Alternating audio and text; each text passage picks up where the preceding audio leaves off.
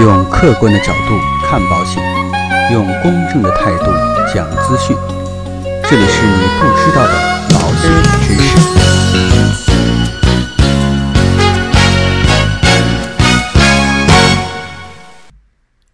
好，亲爱的各位朋友们，今天呢，跟大家去聊一聊有关于电话回访的一些问题。有很多的朋友啊，在买了保险之后，会接到保险公司打来的电话回访的电话。在这个过程当中啊，我希望大家去认真去对待这样的一个电话回访。相对于其他的商品而言，保险这个商品需要消费者了解的基础知识比较多，因此啊，也容易在选购的过程当中遭遇销售的误导。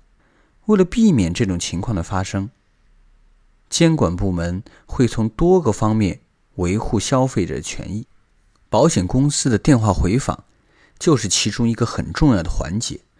如果你还不了解这方面的内容，那今天呢，我们就一起来聊一聊有关于电话回访方面的内容。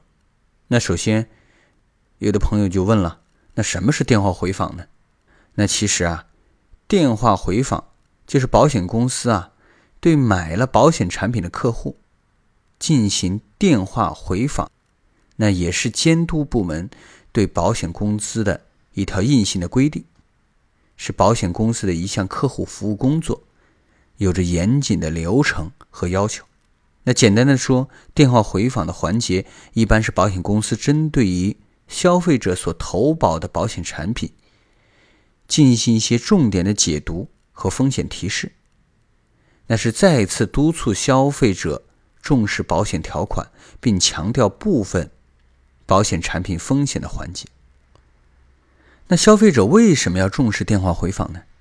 那不少消费者听到保险公司的电话回访，要么就是简单的回答是或者否，敷衍一下；要么就是匆匆的挂掉。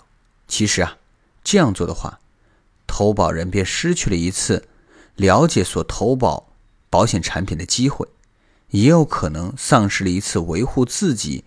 保险权益的机会，因此啊，电话回访对投保人和保险公司都是有好处的。从投保人的角度出发呢，电话回访的内容都是关系到消费者切身的利益。消费者认真核对、阅读正式的保险条款，防止销售人员的误导以及投保人自己理解上的偏差。如果投保人难以理解保单条款，可以及时向保险公司咨询，甚至在犹豫期内退保，将损失降到最低。当然，我们还要警惕不合格的电话回访。了解电话回访的内容和重要性，我还要提醒一下消费者关于电话回访的另一面的内容，那就是啊，警惕虚假、不合格的电话回访。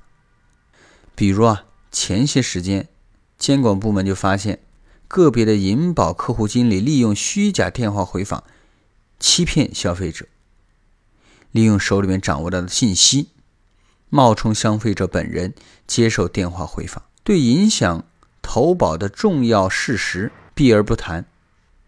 如此一来啊，消费者本人便没有接到公司的电话回访。没有得到相关的重要的事项提示。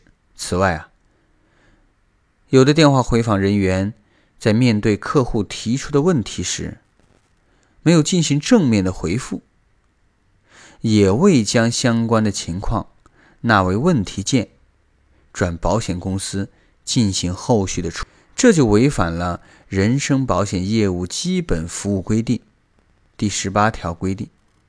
保险公司在回访中发现存在销售误导等问题的，应当至发现之日起十五个工作日内向销售人员以外的人予以解决。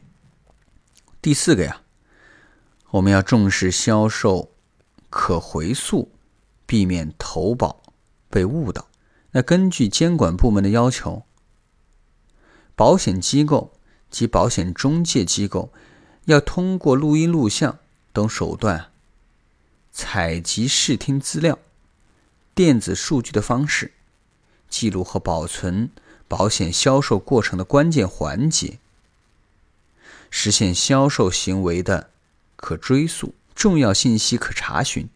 问题责任可确认。保险消费者在购买保险时，要充分重视销售过程的录音录像流程，如实反映、记录购买保险的情况。一旦有争议，相关凭证将作为主要认定的依据。在最后啊，要再次提醒大家，要重视保单电话回访。不能把电话回访理解是走过场。电话回访是保险公司发现保单存在销售误导的重要途径。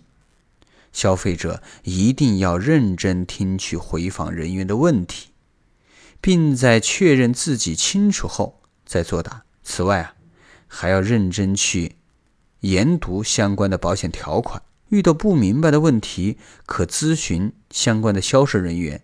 或者拨打保险公司的客服热线。那好，今天呢，我们的节目到这里就告一段落。